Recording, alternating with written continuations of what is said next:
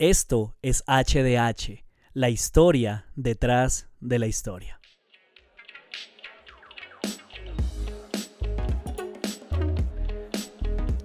Bienvenidos nuevamente a HDH, el podcast para los que quieren ir al seminario pero no pueden hacerlo. Qué bueno volver a saludarlos una semana más, un episodio más, una clase más me alegra eh, volver a conectarme con cada uno de ustedes. Les envío un saludo, un abrazo a la distancia.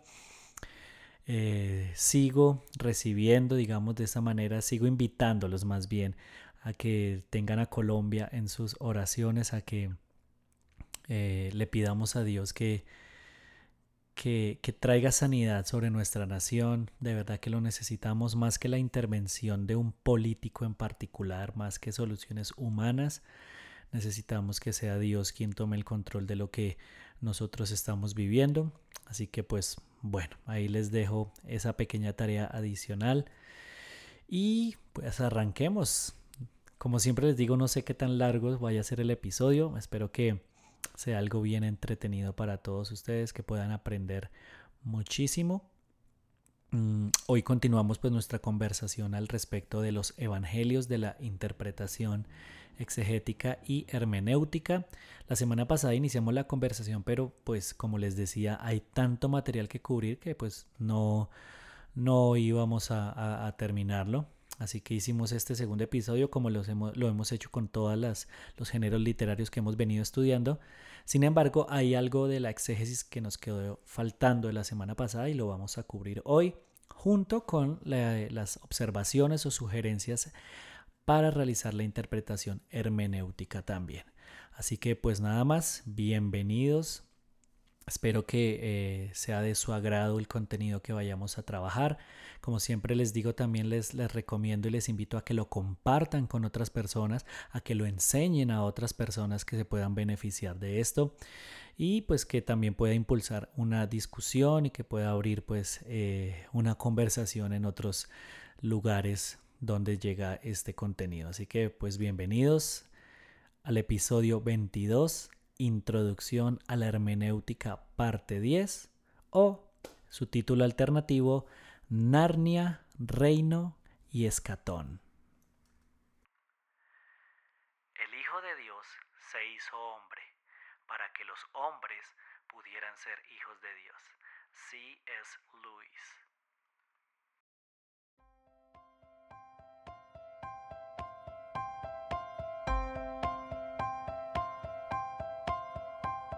I've got my memories always inside of me, but I can't go back, back to how it was.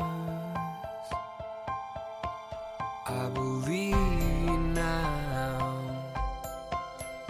I've come too far. No, I can't go back how it was. Create.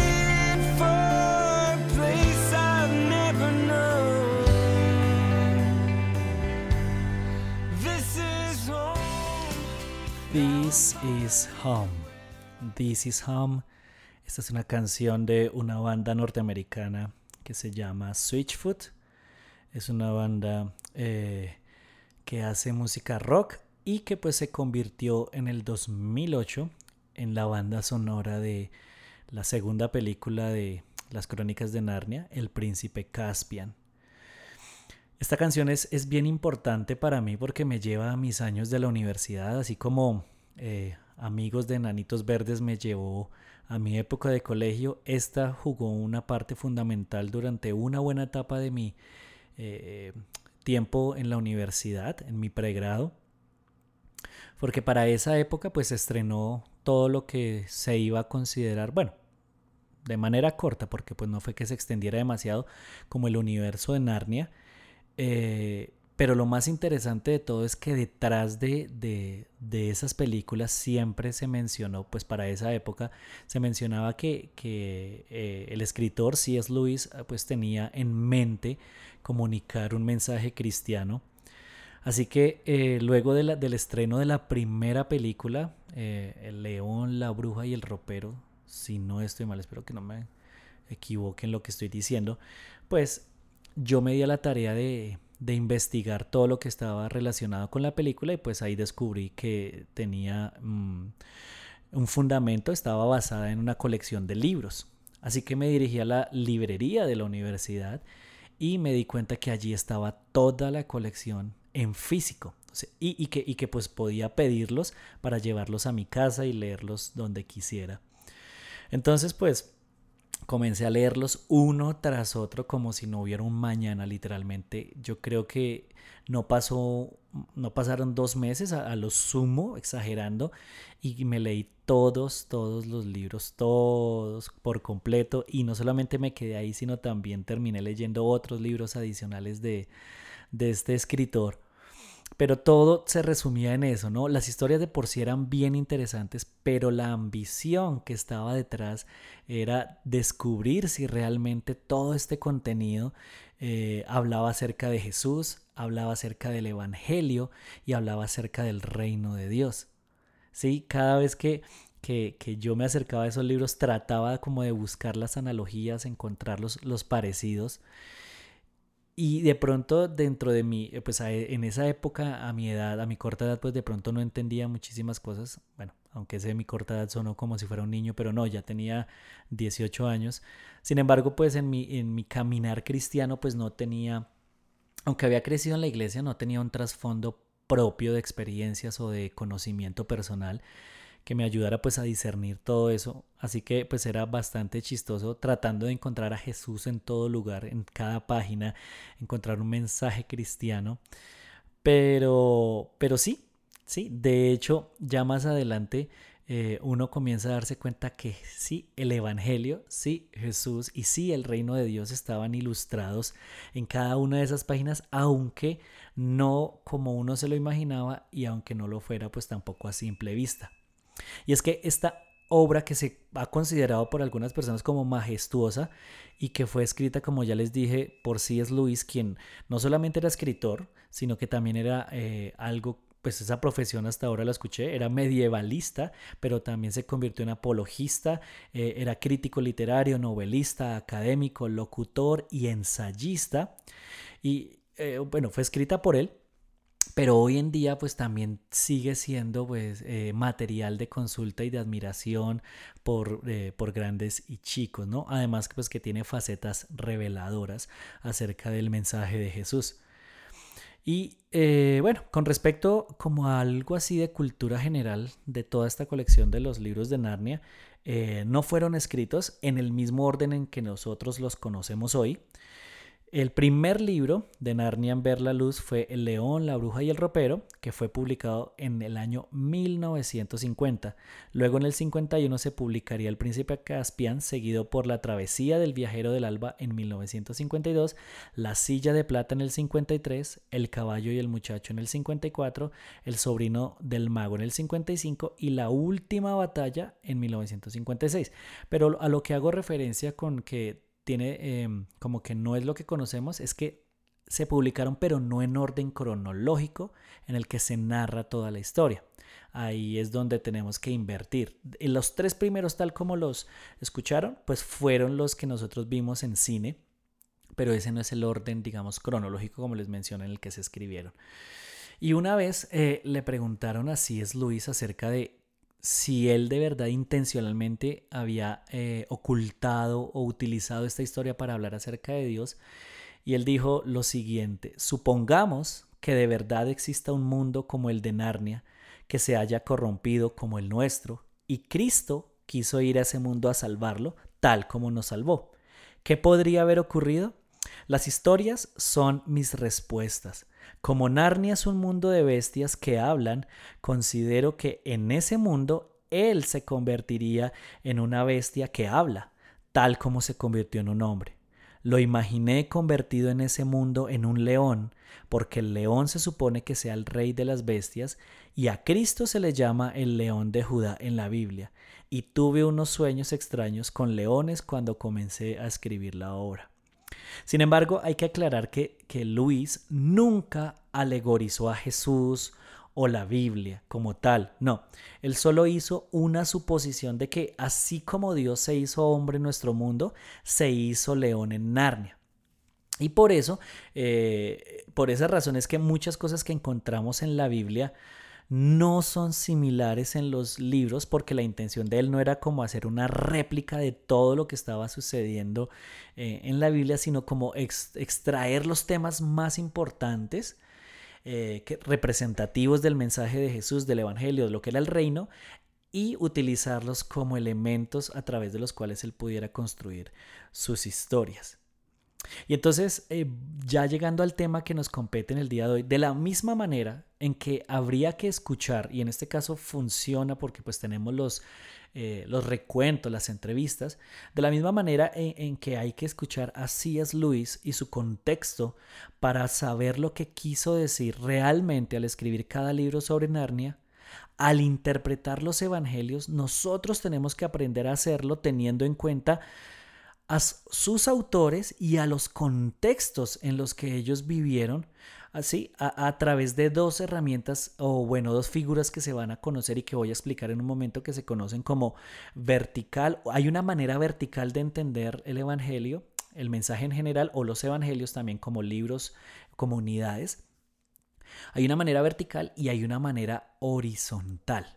Entonces, cuando me refiero a la manera eh, horizontal, eh, me estoy refiriendo a que hay cuatro evangelios. Tenemos que tener presente que hay cuatro evangelios. Y cuando hablo de la manera vertical, estoy hablando acerca de los niveles, de los dos niveles que hablamos la semana pasada y que hacen referencia al interés histórico que hay en la vida de Jesús, pero también al interés existencial.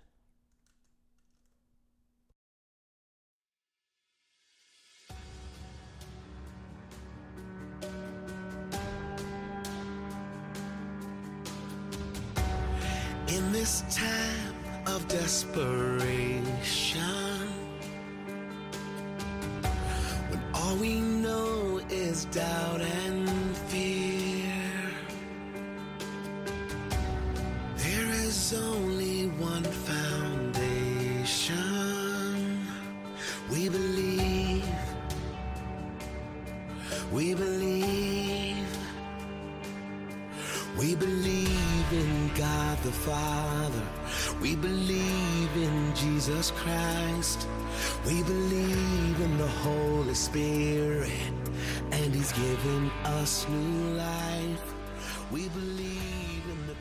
Esta canción de Newsboys tiene como título en inglés We Believe. Eh, bueno, por ahí la trataron de traducir algunas personas nosotros en mi congregación la tradujimos precisamente por el mensaje, porque de verdad es bien, bien bonito. Eh, hasta donde tengo entendido, hasta donde tengo entendido, no encontré las fuentes, digamos, de académicas para comprobarlo, pero dentro de la investigación que logré hacer, em, esta canción fue compuesta por una banda que se llama Newsboys y la tomaron como un homenaje a el evangelista Billy Graham. Pues como él se encargó, digamos, como en todo su ministerio de compartir el mensaje del evangelio, ellos reunieron como a través de esa canción, si pudieran definir el evangelio, ¿qué sería? Pues las declaraciones eh, son cada una de las estrofas, bueno, son el coro y todo lo demás. Y es que tratar, digamos, de entender el evangelio, como yo les decía la semana pasada, es es, un tema bien complejo, mucho, muy complejo dirían por ahí, porque la percepción que cada uno tiene eh, puede variar, ¿no? De acuerdo a cómo se acerca a la Biblia y por eso es importante que tengamos en cuenta esas dos herramientas que yo les mencionaba, una forma de ver las cosas horizontalmente y la otra verticalmente. Así que quiero explicarlas de manera breve. Son sencillas, no, no, no requieren que nos compliquemos demasiado. Eh, y van a empezar a darnos un poquito de claridad también hacia, hacia digamos, eh, lo que debemos tener en cuenta a la hora de interpretar los evangelios, ¿no? Entonces, cuando hablamos acerca de, de, la manera horizontal, eh, hacemos referencia a esto. Cuando estudiamos las perícopas, que son los pasajes mm, conocidos de Jesús que, que pues han trascendido, es importante que tengamos en consideración lo que dicen los otros evangelios. Y, ojo con esto, porque lo que se busca no es, entre comillas, completar lo que falta en uno de ellos, no, sino que nos demos cuenta que cada autor pues tenía un propósito en mente a la hora de escribir su, su, su narración acerca de la vida de Jesús, la vida y obra de Jesús, y pues ahí es donde van a aparecer las diferencias. Entonces tenemos que eh, estar pendientes de esos detalles. Pero, pues como también les decía, hay que recordar que no fueron escritos, cada uno de los evangelios no fue escrito de manera independiente, sino que como ya lo habíamos mencionado, Lucas y Mateo tomaron como referencia, como base, eh, el evangelio de Marcos. Entonces cada uno agregó su toque personal, pero siempre tratando de mantener central, central lo central en cada uno de los relatos. Entonces aquí hay un, pequeño ejemplo y es la alimentación de los 5000. Por acá tengo unas estadísticas que son bien, bien interesantes. Entonces miren lo siguiente. El número de palabras, vamos con esta categoría, el número de palabras utilizadas para contar esa historia en eh, Mateo fueron 157. En Marcos utilizó 194. En Lucas se utilizaron 153 y en Juan se utilizaron 199. Ahora, con respecto al número de palabras comunes entre los tres primeros evangelios, los que se consideran como sinópticos, hay un, eh, un parecido, digamos, en 53. El número de palabras, tercer dato importante, el número de palabras que Juan tiene en común con todos los otros eh, evangelios son apenas ocho y son las siguientes palabras. Cinco, dos, cinco mil, tomó los panes, doce cestas. Ahora, con respecto al porcentaje de coincidencias, el cuarto punto que quiero mencionar acá es que Mateo con Marcos tienen un 59% de coincidencia, Mateo con Lucas 44%, Lucas con Marcos 40%, Juan con Mateo 8.5%, Juan con Marcos 8.5% y Juan con Lucas 6.5%. Entonces aquí... Eh, quiero sumarles otro ejemplo, otro ejemplo pequeñito, por aquí lo tengo, y es el de, bueno, de hecho se menciona, voy a buscarlo acá, Mateo capítulo 24, voy a utilizar la, la nueva versión internacional para ilustrarles esto, Mateo 24, versículo 15 y 16, es una de las digamos, señales que Jesús da con respecto al final de los tiempos y dice de la siguiente manera.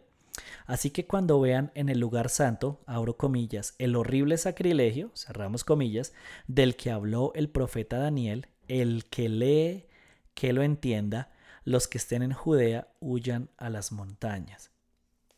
Ese también, ese relato se encuentra también en Marcos capítulo 13, tiene su paralelo, ¿no? En Marcos 13, 14, y quiero que le presten atención a ver si encuentran algunas diferencias. 13, 14 dice de la siguiente manera. Ahora, ahora bien, cuando vean el horrible sacrilegio donde no debe estar, el que lee que lo entienda, entonces los que estén en Judea huyan a las montañas. Nada más, solamente en un versículo. Y luego nos vamos a Lucas 21, Lucas 21, 20 y 21. Por acá lo tengo, Lucas. Ahora bien, cuando vean a Jerusalén rodeada de ejércitos, sepan que su desolación ya está cerca. Entonces los que estén en Judea huyan a las montañas, los que estén en la ciudad salgan de ella y los que estén en el campo no entren en la ciudad. Si ustedes se dan cuenta, aunque están contando lo mismo, sí se notan algunas diferencias, diferencias importantes. Entonces, aquí, aquí ¿qué, ¿qué, es lo que yo quiero que ustedes tengan presente? Que aunque ellos agregan información, digamos, unos agregan más información, como en el caso de Lucas, u otros son más sucintos, más breves, no se altera el sentido principal del relato. ¿Sí? Entonces ustedes van a ver que Lucas explicó un poquito más todo lo que iba a suceder quizá porque tenía otra audiencia en mente, los demás no porque de, pronto su audiencia era diferente, pero el sentido de lo que iba a pasar no cambió. Entonces aquí hay una recomendación. Si usted de verdad, bueno, igual esto es un ejemplo súper breve por el tiempo para que no nos tardemos demasiado, pero si usted quiere profundizar realmente, lo que siempre se recomienda, lo que es más sabio, es que usted eh, eh, se consiga algo que se llama una sinopsis y que es lo siguiente, es la presentación paralela eh, escrita de los cuatro evangelios para que usted a medida que va leyendo puede ir comparando de una vez lo que dice en los demás textos. Entonces eso es la lectura, digamos, la forma horizontal. Pero ahora cuando hablamos acerca de lo que es vertical, eso significa estar conscientes del contexto histórico de Jesús, pero también del contexto histórico del evangelista. Entonces no se trata, y no podemos hacer eso, no se trata de asimilar de inmediato lo que significa para nosotros cada una de las narraciones de los evangelios, sino primero pensar en lo que significó para la audiencia inicial en ese momento. También es importante, por otro lado, aprender a leer los evangelios como un todo. ¿Sí? Aunque son el recuento de muchas narraciones, como ya les mencioné, cada evangelio tenía un propósito diferente y específico. Eso lo, estudiamos pues la clase pasada. Y cuando se trató de la composición y la escritura de cada uno, siempre vamos a ver que se resaltan tres principios que se llaman, o bueno, se consideran así dentro de la teología, la selectividad, la disposición y la adaptación. La selectividad, la disposición y la adaptación. Espero que, que, que se los pueda explicar tal como traté de, hacerlo más sencillo y que ustedes me puedan entender también. La selectividad se refiere a que cada evangelista escogió el material que consideró propicio para el propósito que tenía en mente, ¿sí? La selectividad se refiere a que cada evangelista escogió el material sobre la vida, obra de Jesús, bueno, su relación con los discípulos, etcétera, etcétera, que él consideró propicio para el propósito que tenía en mente a la hora de escribir pues ese texto. La disposición ah, o, pues yo también lo puse así como el objetivo, habla acerca del interés en la conservación de lo enseñado por Jesús. Y por último, la adaptación tiene que ver con contar las historias de tal manera que se apegaran a su propósito mayor. En otras palabras, pues que la selección de palabras, incluso que cada uno de los autores eh, decidió hacer, pues iba apegada también al propósito mayor de sus libros. Por eso es que vemos esa diferencia de número de palabras, como les mencioné hace un momentico, porque pues a, algunos les interesaba ser mucho más específicos, a otros un poquito menos, a otros introducir otros términos. Entonces eso dependía de cada autor. Esas tres cositas son importantes que las tengamos en cuenta. Bueno, pasando con las observaciones hermenéuticas y ya para ir, eh, digamos, como, como cerrando, llegando a la conclusión o al plato fuerte que, que, apenas tocamos la semana pasada y es el concepto del reino de Dios. Entonces quiero compartir eh, cuatro observaciones hermenéuticas que nosotros podemos utilizar a la hora de acercarnos a los evangelios. Número uno es que las enseñanzas e imperativos de Jesús se deben traducir a nuestro tiempo de la misma manera en que se hace con Pablo, Pedro, Santiago o cualquier otro autor de, epístolas. Entonces hay que tener, de, bueno, si usted de pronto no ha escuchado esos capítulos, le invito a que, a que los escuche porque pues ahí viene la, explicación acerca de cómo interpretar las, las epístolas. Eh, pero por ejemplo, les doy, les doy esta, esta, esta idea. Hay uno de los principios que habla acerca de la relatividad cultural. Y eso hay que tenerlo presente también en los evangelios. Quiere decir que todo lo que sucedió allá, en, ese tiempo, en, Jerusalén del primer siglo, en Israel del primer siglo, no necesariamente tiene que ser tomado literal para nuestro tiempo, sino que hay que hacer la eh, conversión, digamos, temporal y cultural. Eso sí, hay algunos temas que son, que hay que trabajarlos con pinzas, como por ejemplo el divorcio, ¿sí? Jesús habla acerca del divorcio y de cuáles eran las condiciones para que se diera el divorcio, pero muchas cosas, digamos, eh, en nuestra sociedad han cambiado y no quiere decir que estemos pasando por encima de la Biblia, pero había situaciones que, ellos tenían que ya nosotros no tenemos, como por ejemplo el matrimonio. Eh, por siempre, digámoslo así. Hoy en día hay muchas cosas que sí, que han cambiado y pues que merecen nuestra atención. O por ejemplo algo literal tal como si hay alguien que te pide llevar la cruz, una, sí, una carga, una milla, pues llévala dos. Pues hoy en día nadie va a hacer eso literalmente, quizás no, lo, no lo tome literalmente, pero sí tenemos que aplicarlo a cosas que se convierten en cargas que nosotros pues también eh, podemos llevar. Número dos, algunos, eh, entre comillas, imperativos fueron dados bajo el periodo de la ley todavía. ¿sí? Entonces, por lo cual hay que examinar si en el tiempo de la gracia siguen siendo un mandato obligatorio o no. Porque esto, esto, es algo básico, pero a veces se nos olvida. La salvación de un creyente no depende del cumplimiento estricto de mandatos, sino que eh, se recibe gracias a la obra de Jesús. ¿Qué pasa entonces con la obediencia a los mandatos? Pues que son una consecuencia directa de lo que algunos consideran tener un encuentro con Jesús realmente o tener una revelación real de lo que es la gracia. Entonces no, no se obedece para ganar algo, sino se obedece como consecuencia de haber ganado algo, eh, digamos de una manera de, viviendo en gratitud, ¿no? Número tres, las historias de los milagros no deben tomarse como precedentes morales. ¿Qué pasa con las historias de los milagros? Pues que ellas muestran el poder del reino, el poder de Jesús, pero no necesariamente lo que tenemos que hacer para obtener esos, esos, esos milagros o lo que debemos evitar pues para obtener los, los milagros, ¿no? E, y eso lo podemos ver, en, por ejemplo, en el caso de saqueo. Y bueno, muchas personas que no hicieron nada, y aún así recibieron eh, la misericordia y a través de, pues, de una sanidad, de una liberación, entre muchas otras cosas. Y por otro lado, pues por lo menos, eh, digamos, la conversación de Jesús con el hombre rico.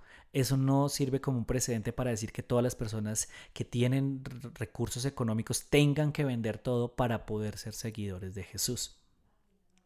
Y número cuatro, no hay que arriesgarse a interpretar un relato de Jesús sin entender claramente el concepto del reino de Dios en su ministerio.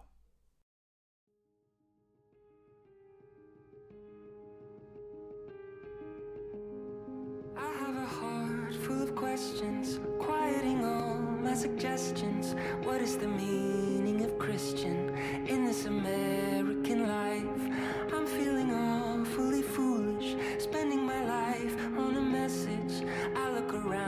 and I wonder ever if I heard it right.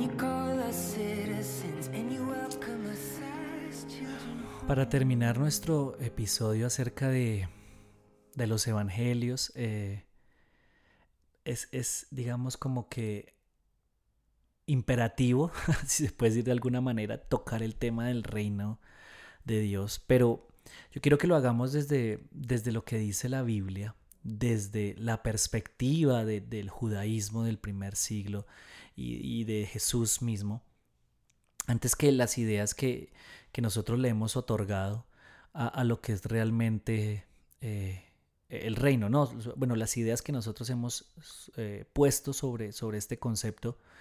Y la canción que estábamos escuchando eh, se llama Citizens, es de un artista que ya alguna vez había sonado acá que se llama John Guerra.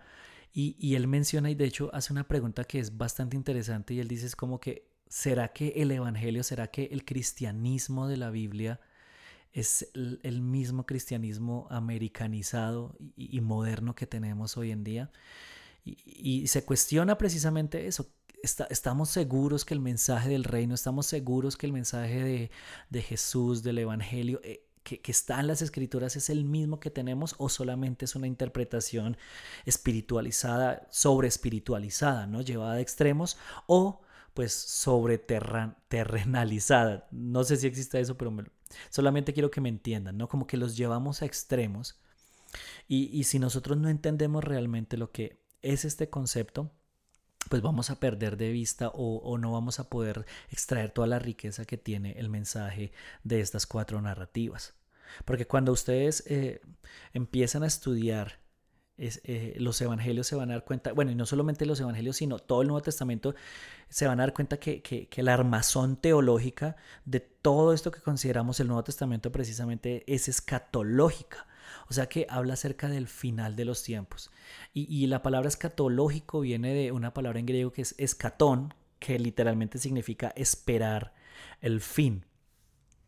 Y, los judíos del tiempo de Jesús tenían una fuerte mentalidad de este tipo que había sido muy alimentada desde los tiempos de los profetas, pero también que se reforzó durante el tiempo de, de los macabeos esos 450 años de, que, llamamos algunas veces de silencio, se gestó todo este pensamiento escatológico acerca del juicio de Dios sobre los eh, gentiles, sobre los impíos y la restauración de las cosas a favor pues, de los judíos. Entonces lo que se pensaba es que se iba a acabar una era, la era humana, la era de Satanás, e iba a empezar la era de Dios. Pero de pronto como para eh, proveer un poquitico más de, claridad, algo acerca de, explicación con respecto a este tema. Entonces, eh, déjenme hacerles este comparativo. Esta era es el tiempo de Satanás, pero la era por venir, eh, o el escatón, es el tiempo del gobierno de Dios. La era de Satanás está caracterizada por el pecado, por la enfermedad, por la posesión demoníaca, por el triunfo de los impíos, mientras que la era por venir está caracterizada por la presencia del Espíritu, la justicia, la salud, la paz, ¿sí? todo esto, el balance, todo lo positivo realmente que la gente espera. Y, es interesante porque es que Jesús llega en medio, digamos, de todo esa, ese auge político, porque es que, de hecho, la mayoría de, personas judías consideraba que ese reino que iba a llegar era un reino que iba a derrocar al imperio romano y que iba a establecer el, digamos, ese gobierno eh, del pueblo de Dios, ¿no? Un gobierno, pues, humano en, muchos aspectos. Y Jesús llega y pues obviamente el fervor escatológico se incrementó, lo vemos a través de la vida de Juan el Bautista, de algunos de sus discípulos, gente que creía que a través de Jesús por fin el imperio romano iba a caer. Pero Jesús muere y la ilusión se apaga. Y un ejemplo muy claro de eso lo vemos en Lucas 24 con, con, Cleofas, cuando Jesús se los encuentra en el camino a Emaús y les pregunta, y ellos dicen, es que Jesús, eh, en quien habíamos creído que iba a ser el Mesías, pues terminó muerto y se nos acabaron las ilusiones y por eso volvemos a nuestra casa. Pero luego, al tercer día, pues como, como ya les dije, Jesús resucita y la ilusión vuelve. Y eso se vuelve a ver cuando, cuando Jesús se va a despedir de sus discípulos y en Hechos 1.6 ellos le dicen, Señor, pero respóndenos algo, en este tiempo vas a restaurar el reino de Israel. Otra vez, o sea, ellos seguían con esa concepción de que el reino era algo visible, me refiero en cuanto a, humano, como un gobierno natural, ¿sí? Y entonces aquí queda la pregunta, bueno, y entonces, pues resulta que a través de Pedro, en Hechos de los Apóstoles capítulo 3 podemos ver eso, ellos por fin entendieron que Jesús eh, sí había venido como el Mesías, pero había venido a inaugurar el escatón. O sea, él vino a iniciar el fin. Y en términos teológicos, esto es algo que se conoce como la tensión del ya todavía no. ¿Qué significa eso? Aquí les tengo unos ejemplos bien interesantes. Déjenme por acá, eh, los busco aquí. En la cena del Señor celebraban su, existencia escatológica al proclamar la muerte del Señor hasta que Él venga. Ya conocían el libre y completo perdón de Dios, pero todavía no habían alcanzado la perfección. La victoria sobre la muerte ya era suya, pero todavía morirían. Ya vivían en el Espíritu, pero todavía vivían en el mundo donde podía atacar Satanás. Ya los habían justificado y no enfrentaban condenación, pero todavía habría un juicio futuro. ¿Sí? Entonces e, es esa de, de, lo que Dios ha prometido, de lo que se ha empezado a ver, pero todavía no se ha completado. Y es que así seguimos viviendo hoy en día. Estamos experimentando bendiciones de este reino que Jesús vino a anunciar cuando dijo el reino de los cielos se ha acercado, pero aún falta que se establezca en su totalidad. Y eso es algo que es bien, bien interesante, porque eso nos lleva a reconsiderar que existimos en, este, en esta tensión en la cual Jesús puede que nos sane, puede que sane a alguien de una enfermedad, pero también seguimos estando sujetos a la, a la degradación, digamos, de nuestros cuerpos en este mundo. Al igual que en la iglesia primitiva, nosotros vivimos entre el comienzo del fin, espero que no les parezca bobo, pero el fin del fin, ¿no?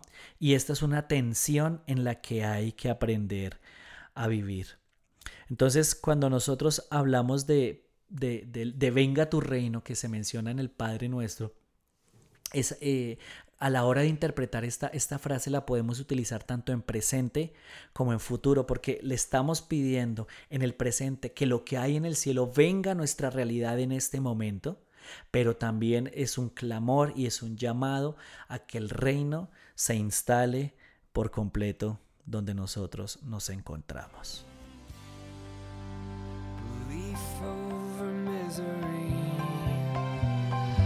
Y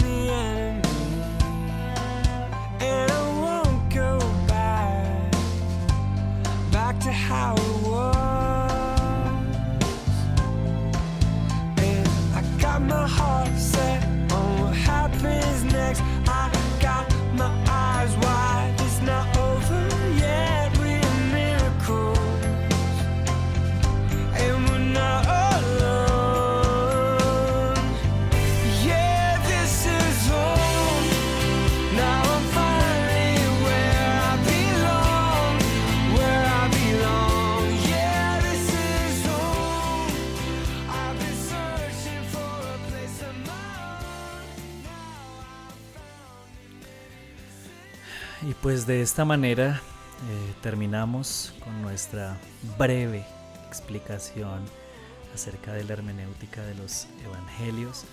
De verdad que ha sido un placer para mí nuevamente estar con ustedes. Espero que haya enriquecido eh, sus vidas de alguna u otra manera, también despertado la pasión, el interés por consultar más. También eh, espero haber sido claro y si pues se generó alguna duda pues eh, sigo a la orden. Eh, todos seguimos, bueno, o me encuentro, aunque no quiero que suene como excusa, pero creo que también me encuentro en un proceso de, aprendizaje, de, conocimiento. Así que pues nada, aquí sigo dispuesto, disponible a la orden. Y qué bueno que, que este mensaje pues también se convierta en esperanza en medio de todo lo que estamos viviendo. Seguimos esperando el cumplimiento del reino y creo que ahora lo anhelamos más que nunca. Así que pues nada, la próxima semana iniciamos un nuevo género literario. Espero que usted tenga toda la disposición, que pueda apartar este tiempo para que nos veamos. Un abrazo a la distancia. Recuerden que esto es HDH, la historia detrás de la historia, el podcast para aquellos que quieren ir al seminario pero no pueden hacerlo. Entonces nos vemos la próxima semana. Chao.